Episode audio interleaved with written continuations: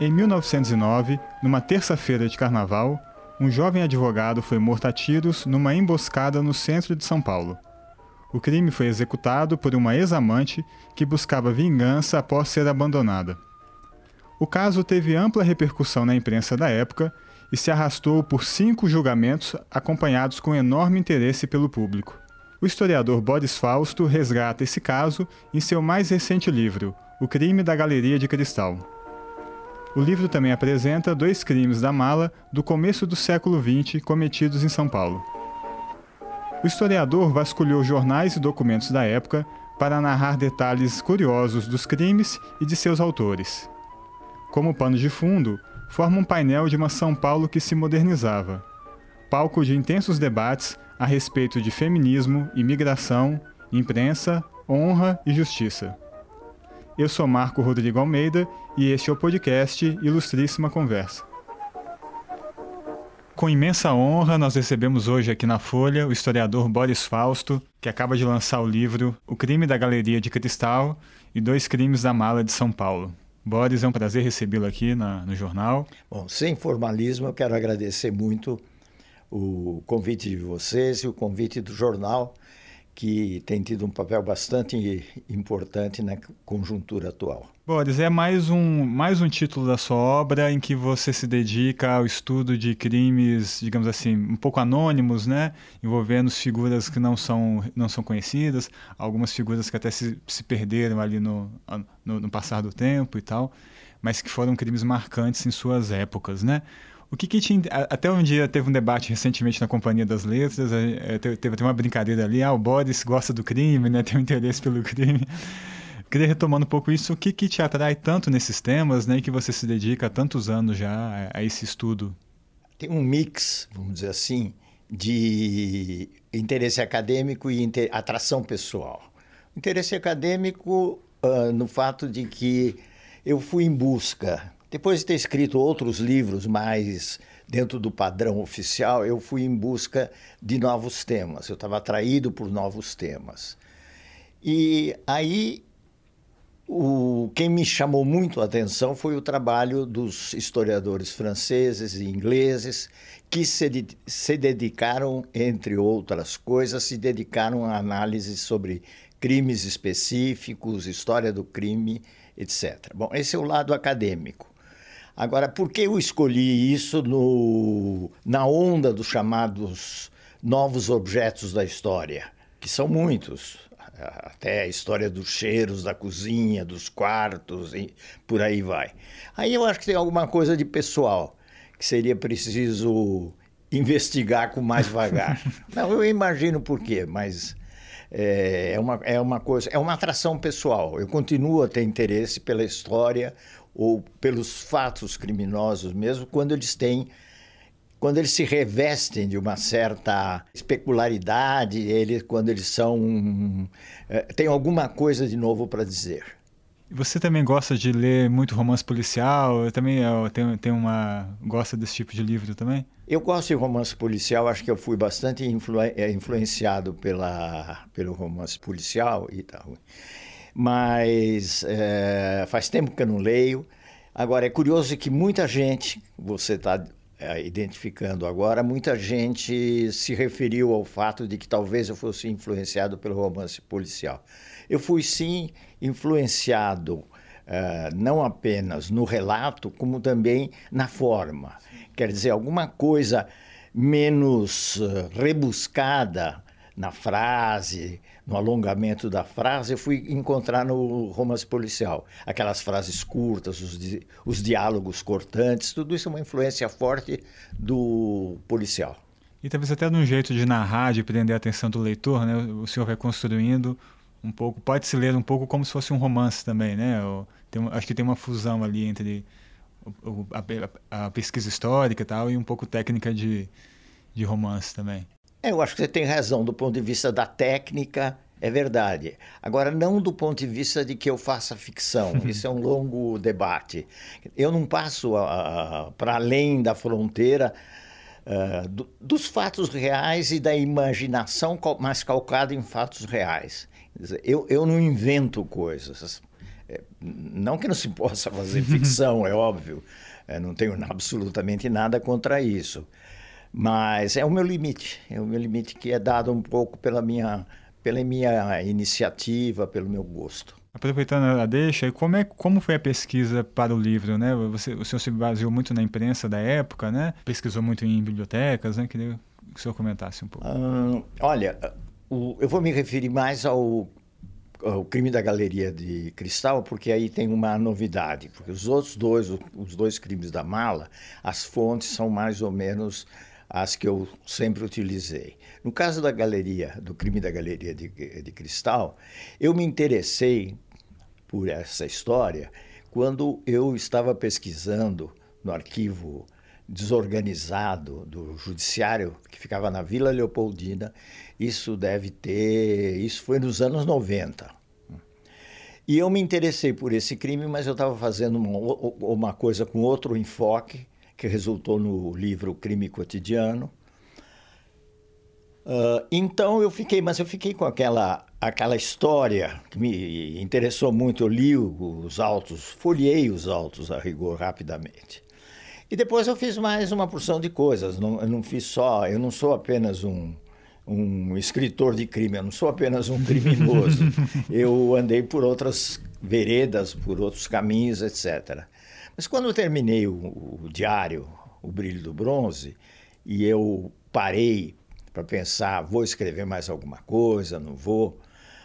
Eu, de repente, me veio à cabeça a, a história do. Essa história da Albertina, que é a história da, do crime da Galeria de Cristal. Eu fui em busca do processo, aí, o, aí o, o arquivo já tinha sido transferido da Vila Leopoldina para o Ipiranga. E o arquivo eh, melhorou muito em organização, em estrutura em geral, mas para mim foi terrível, porque é, quando eu quis rever os autos do crime da Galeria de Cristal, os autos tinham desaparecido, que é outro mistério que está aí, que alguém pode ou escrever sobre ele ou localizar, é. fazer ficção aí, dá para é. fazer ficção ou localizar. Os, os, funcionários foram muito gentis, etc., mas realmente não encontraram. Então, eu estava quase desistido por falta de fontes. Em todo caso, eu resolvi, quase que por curiosidade, eu resolvi dar uma espiada nos jornais. E fui constatar que os jornais da época transcreviam parte dos debates uh, nos julgamentos do júri e o ambiente do julgamento do júri. Bom, então eu disse, bom, isso, isso aqui eu não tinha. Isso aqui para mim é uma coisa nova, porque não tinha no meu livro sobre, sobre o, a morte do, do, pessoal que trabalhava, os garçons, etc., no crime do restaurante chinês. Isso não existia e os, os processos não dão isso. Eles dão uma forma burocrática em eles dizem: Fulano tal foi julgado, não sei o que lá, foi absolvido por tantos votos contra tanto, ou qualquer coisa assim, um carimbo, assinatura e acabou-se. E os jornais não, os, os jornais retrataram pedaços das coisas e até introduzindo a visão do jornal nisso. É.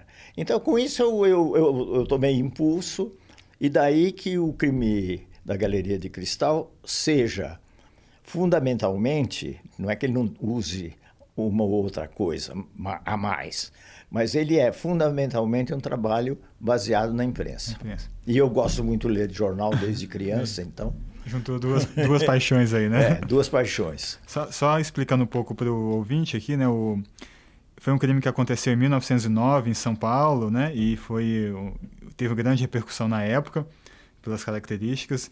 E Albertina Barbosa matou a tiros e depois deu golpes na garganta de um ex-amante, né, Arthur Malheiros, com quem ela tiveram um caso quatro anos antes, né? E Albertina teve esse cometeu esse crime em, em, em, colaboração com o seu marido, né, na, na época. O Bonilha. O Bonilha, né? É, é, o, é o caso que o senhor destaca como é o principal caso do livro, né? O senhor se dedica mais a ele. E tem muitos detalhes pelo, pelo próprio protagonismo feminino, né? Ela vestiu uma roupa branca, né? O senhor descreve, né? Quer dizer, era uma...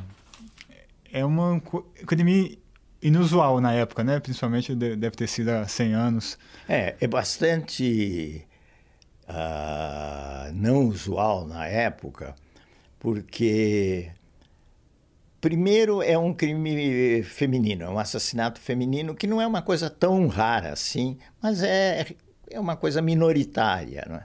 Mas é muito curiosa essa a história na medida em que ela faz a defesa da própria honra e isso quatro anos depois que ela teve a história ah, com o, o, o, Malheiros, o Arthur Malheiros, que era um, era um recém-formado, um advogado recém-formado pela Faculdade de Direito.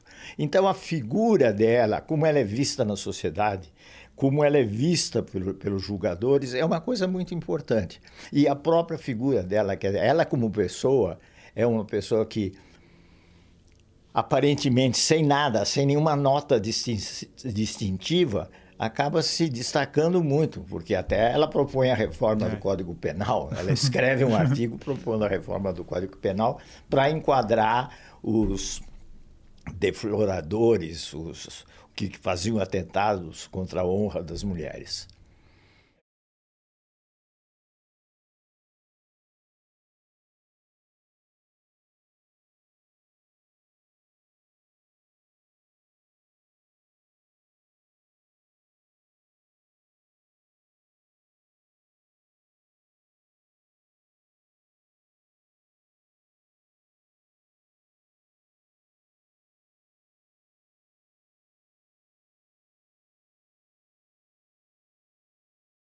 É, e virou um caso, virou um debate feminista forte na época, né? Ela, a Albertina teve, quando teve esse caso com o Arthur, eles tiveram um filho, né? Ele não quis casar com ela, a criança depois morreu, né?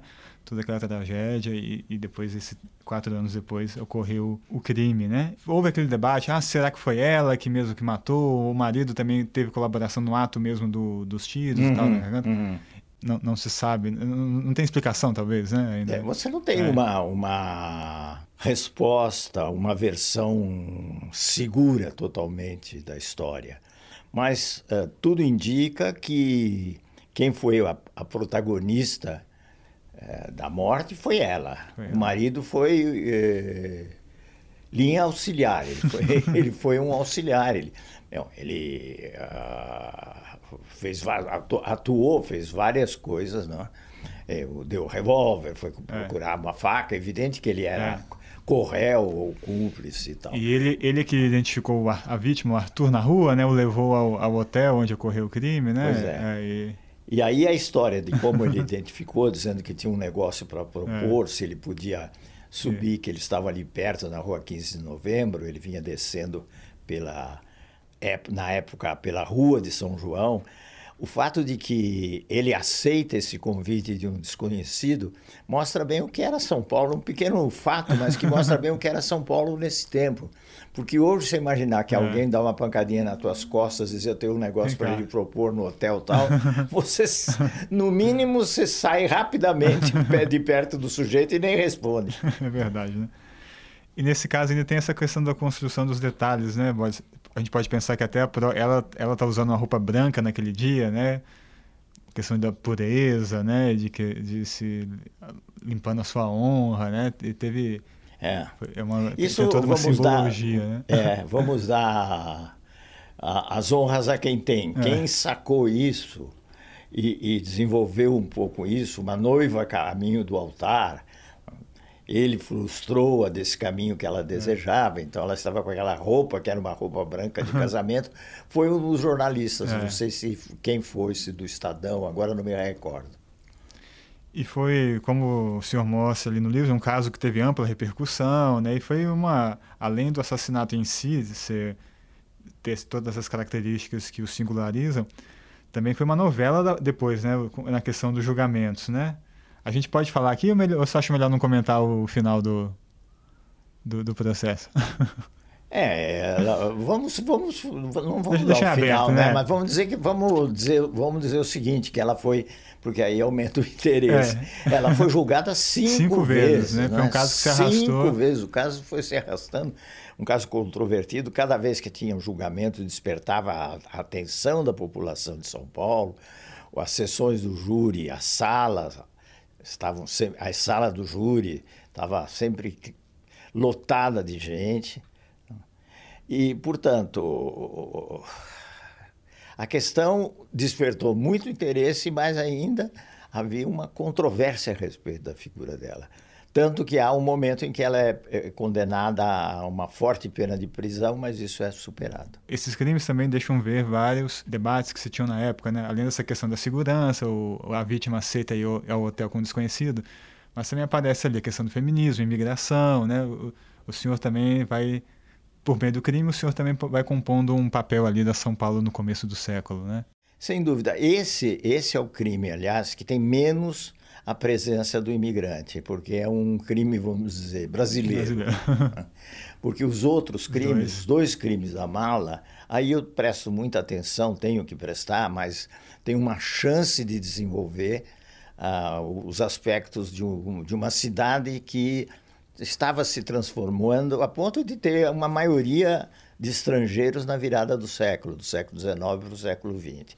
Então você tem sírios e libaneses e italianos, por circunstâncias dos casos, como eh, etnias principais nessa, nesse roteiro. E são dois crimes também. Crime da mala é uma referência mundial até, né? Tem filmes, livros em vários países, né? Essas ocorrências. Aqui talvez tenham sido dois dos primeiros relatados, né? E que tiveram tanta repercussão. O senhor tem especial predileção pelo primeiro, né? Pela figura do, do, do, do assassino, né? Que é um também, como a Albertina, é um, é um, é um é um, personagem. É um personagem. Eu queria que você comentasse um pouco sobre ele, né? É o, é o Michel Trade. Michel Trade, o Michel né? Trade é. foi o, o, o, crime, o criminoso assassino de um compatriota, o Elias Fará. Ele enfiou, depois de matar o Elias, não vou entrar em detalhes, mas ele enfiou o corpo numa mala, apertou o corpo numa mala tentou embarcar com a mala e as coisas deram errado. O que é interessante nessa, nessa história é justamente o personagem trágico, porque ele é um. Ele mesmo diz: Eu sou um criminoso de um crime só. Eu não tenho tendências ao crime. Mas ele se nega o tempo todo a dizer por que ele fez isso. Ele tem as suas razões, mas ele, ele diz, no, acho que no diário que ele escreveu, ele diz: Eu já confessei, eu já facilitei o trabalho da polícia. As razões são coisas do foro íntimo, não tenho que dar razões. Então, ele é um personagem muito importante. Ele toma a palavra é. no júri para ele fazer a sua defesa. O advogado fica impaciente porque está roubando a cena, ele está roubando a cena. A cena é do advogado, é. normalmente. E ele escreveu na cadeia, né? Diários, livros. Escreveu. Comentou até sobre o sistema penitenciário brasileiro, né? Sobre dizer... o sistema penitenciário. Mas ele não, não, não tinha nenhuma simpatia é. pelo criminoso chamado comum. Certo. Ele era assim um tipo elitista. Ele queria explicar e dar remédios, dar soluções para o problema da, da criminalidade e para integrar uma massa de indivíduos ignorantes, boçais, etc., na ordem social. E a, a, a, suspeita que se teve no caso é que ele teria, estaria tendo um, ou teria tido um caso, algum tipo de relacionamento com a, com a, com a viúva, né, com a, com a esposa da, da vítima. O que também não nunca se chegou a um consenso né, com relação a isso. Eu né? acho que não teve. É, você acha que não teve? A minha opinião é que não teve. Porque é, na troca de cartas que eles fazem, que foram as cartas foram apreendidas pela polícia, a última carta é de alguém que diz não quero não quero ter relações mais íntimas com o senhor e tal. E pode ser que é isso que eu esteja enganado, e, mas eu tenho a impressão que, que não tiveram. Mas você acha que o crime foi motivado pelo, pelo, por ele ser apaixonado pela, por ela, pela, pela mulher do, Olha, aí, aí, aí, como ele diria, eu não conto as minhas razões, não, não tenho que lhe dar a solução. Uhum. Pode ter uma história uhum. de atração, o desejo de ter essa mulher. Paixão, é meio difícil, eu acho que em algum momento eu falo em paixão. Pode ser, mas isso é difícil de dizer. Acho que uma paixão. É preciso pensar que essa turma é jovem, né? É turma de vinte e poucos anos, todos eles. Então, é possível que houvesse uma paixão e tal. Mas há, há uma outra coisa. Ele tem muita raiva deste do Elias, o proprietário de uma fábrica, de uma casa de calçados lá na 25 de março. É interessante, né, Boris? Diferentemente do, do, do romance policial, ao final, geralmente tudo se resolve a gente sabe toda a motivação, sabemos até o que, o assassino pensa, né? O autor de Se Pega uma Agatha Christie é mais ou menos isso, né? No caso real, nos três, como o senhor comenta, tá, o caso teve um final, foi identificou-se o assassino, sabendo a quem morreu, mais ou menos sem um motivo, mas nunca se entende de fato que, por quê, né? Às vezes, por que que como foi a Albertina com o marido, com, o marido topou participar do assassinato da ex-amante, do Michel, a gente não sabe direito qual, qual foi a motivação. Quer dizer, sempre permanece um mistério, né? É muito no mundo real, né? É, não sei, essa sua observação é muito interessante, porque realmente não é a literatura de mistério em que o mistério se afinal se descobre. Começa que os autores a gente sabe quem são. Não há uma investigação para saber quem matou. É muito, muito rapidamente a gente sabe. Mas o que a gente não sabe são motivações. As motivações ficam no terreno das hipóteses. E isso, para escrever algo que se aproxima da ficção, é bem interessante. No próprio caso da Albertina, ficava, ela era professora, né? E uhum. tinha relatos, ah, era uma professora que tinha, né, com uma reputação, uma reputação não boa, né, na época vista como não, né, que ela tinha relacionamento com muitos homens, homens casados. Aí outras pessoas dizem que de janela aberta. É, de de janela aberta, umas coisas assim. Você imagina que tem um homem põe uma escada, porque é um andar de cima e sobe no quarto dela e tal. E outros relatos dizem que não, né? Que ela não, não era isso, que, tinha, que sempre teve um comportamento na, é, considerado na época, né? É, o apropriado para uma mulher. Quer dizer, são muitas as questões que, que, que ficam ali, né? É, aí você vê que tem um, realmente uma, uma veiculação, uma transmissão de imagens muito opostas. Porque os promotores, a meu ver, erradamente, estou aqui fazendo um juízo de uma coisa que aconteceu há um século, mas erradamente eles insistem em exagerar os tratos negativos da Albertina. Então eles começam a dizer, ela é uma prostituta, uma rameira, uma não sei o quê, que evidentemente isso ela não é. Podiam dizer que ela era meio leviana e tal, e sair por aí, talvez ele se saísse melhor, porque o exagero introduz a, a dúvida, a incredibilidade do que ele está falando. E os, os uh, advogados de defesa, que são muito bons, aliás, insistem na, na honradez absoluta dessa moça segundo os padrões da época ela é professora, professorinha de, de ensino primário, provavelmente, como se dizia na época. Ela foi para o interior, trabalhando de, de, cidade em cidade e tal. Ela tinha um, teve um filho legítimo com o pro, com o marido e o filho atuou é, muito bem. Isso é verdade. Embora fosse uma criança de colo, atuou muito bem porque acompanhou a mãe nas cenas do Tribunal do Júri, na sala do Tribunal isso, do Júri. Claro, isso, isso granjeou é. uma simpatia enorme, certamente. É interessante o senhor, principalmente nesse caso, o senhor vai narrando como o julgamento é um espetáculo em si também, né? Uhum eram sessões que variavam a noite ali, né, por horas, e os promotores, advogados, todos muito falavam muito bem, né, com uma oratória é, muito... É. E... e... como as salas ficavam muito é. cheias, ninguém saía porque perdia o lugar, então fica lá. É uma coisa histórica mesmo, até psicanalítica, podemos até brincar um pouco assim, como certos é, transgressores, assassinos, né, exerce um fascínio popular mesmo, né? Que nem nesses casos a população ia, cercava o tribunal. Quando acho que o Michel também né, veio preso, né? Houve aquela a polícia até teve que mudar a rota, né? Não divulgar a rota ali de é, é, uma, é uma, é uma coisa... relação ou de, de, é. de, simpatia ou às vezes de ódio, de querer é. matar, de querer liquidar. Quer dizer, estuprador, o suposto estuprador. Tem a história dos linchamentos, de fazer justiça com as próprias mãos. Isso é uma coisa que tem uma inclinação disso para a massa até nos dias de hoje. Não é que não exista nos dias de hoje. Mas tem o outro lado da moeda, que é, é a simpatia. Certos criminosos realmente se transformam em figuras atraentes. são atraentes para mim, porque que aquele pessoal não poderia. Eu posso entender que eles são.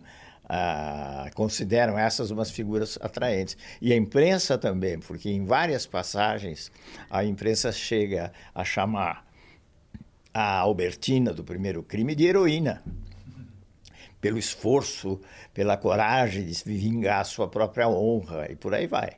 E o terceiro caso do Pistone, né? O, é, do, é, do Pistone. Giuseppe Pistone. Giuseppe Pistone, que tem uma... E a vítima, Maria, Maria Fea, né? Isso, Maria Fea. É, é que é interessante que hoje ela é considerada até uma santa, né? O senhor conta no livro é, o, em Santos, né, onde ela foi enterrada, as, tem pessoas que vão lá, rezam, né, pedem, pedem ajuda, né? É, um, ajuda, tem, é, existe um pequeno santuário, santuário. Em, no culto da Maria. Um outro crime da mala, né? Ela foi uma no, vítima é, também. O do, segundo crime da mala. Crime da mala. Que, aliás, é o mais conhecido uh, na memória, e, e, quando se fala em crime da mala, é muito comum que as pessoas me digam: ah, aquele primeiro daquela Maria que, que morreu e tal. Eu digo: existe um outro. Ah, esse eu não conheço e tal. E o, o, crime da Galeria de Cristal é praticamente ignorado. Mas esse que é o mais conhecido, acho que o senhor até comentou que é o que menos te atraiu, né? Dos três é, é o que isso menos... é uma coisa talvez é. pessoal, não estou querendo Sei. fazer injustiça com os personagens. Me, me, me, menos me atraiu porque, é um, porque as, os protagonistas do drama uh, são pouco contraditórios. Eles são marcadamente alguma coisa. Né? O Pistone, toda a história do Pistone, que é interessante pelo, por ver o outro lado da história do imigrante, mas toda a história do Pistone é a história de um, de um vigarista ele explora a mulher, parece que ele esteve condenado na Argentina. É um aventureiro, quer dizer, é o homem mau. Em contraste, ela tem tais virtudes que virou uma santa. E ela estava grávida na época, né? E estava foi... grávida na época e ainda tem essa cena terrível que ela dá à luz um feto né, já morta. O senhor tem livros clássicos né, sobre temas mais amplos, como a Revolução de 30, né, que é o mais conhecido.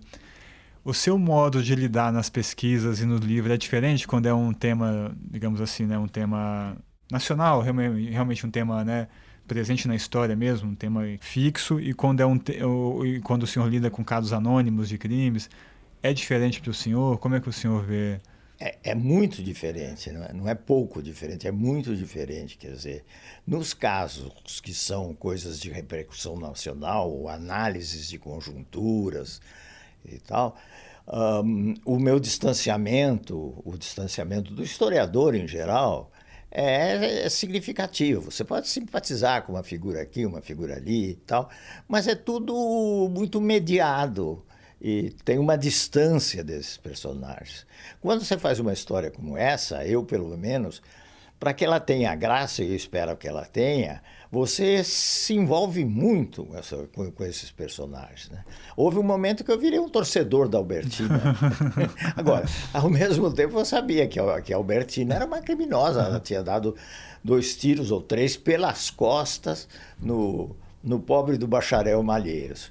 E há uma coisa que também me envolve muito nesses crimes, que é o que ela, ele, eles têm uma um lado, uma feição é, memorialista.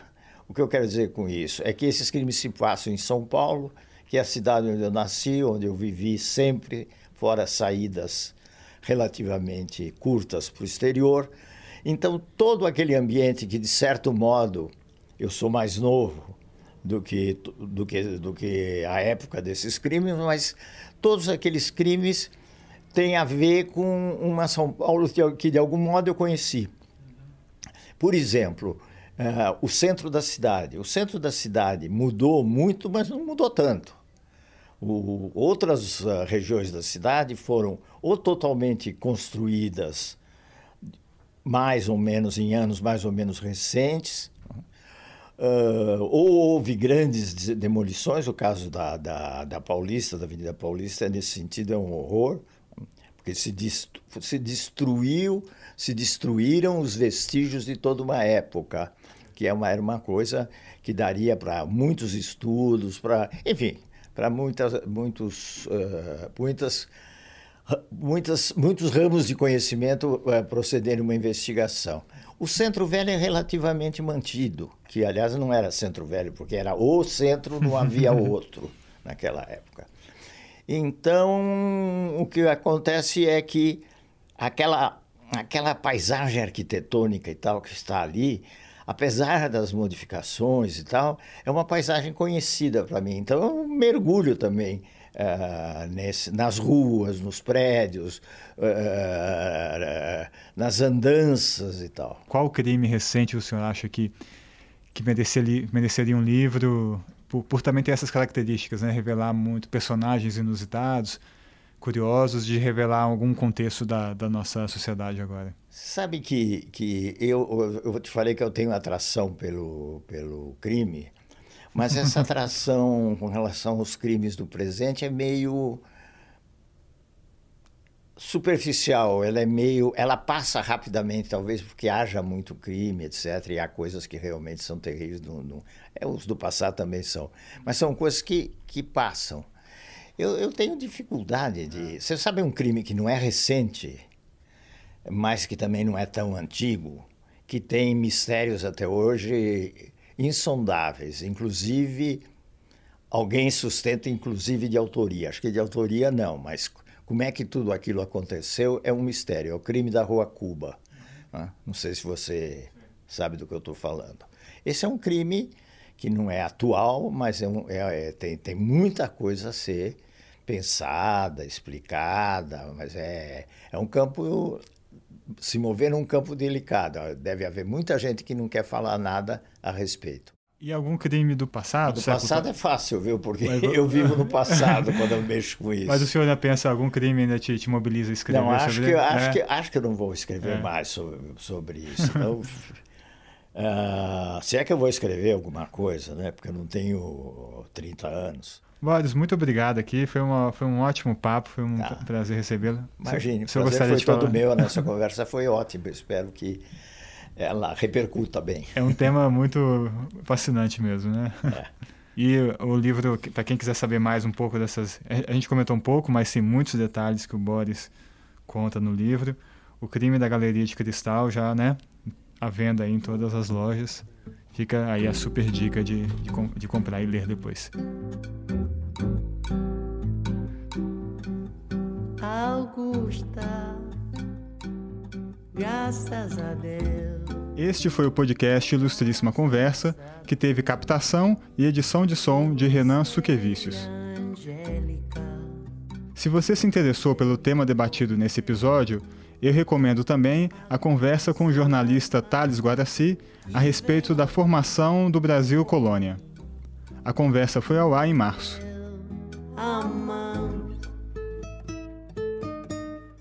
Augusta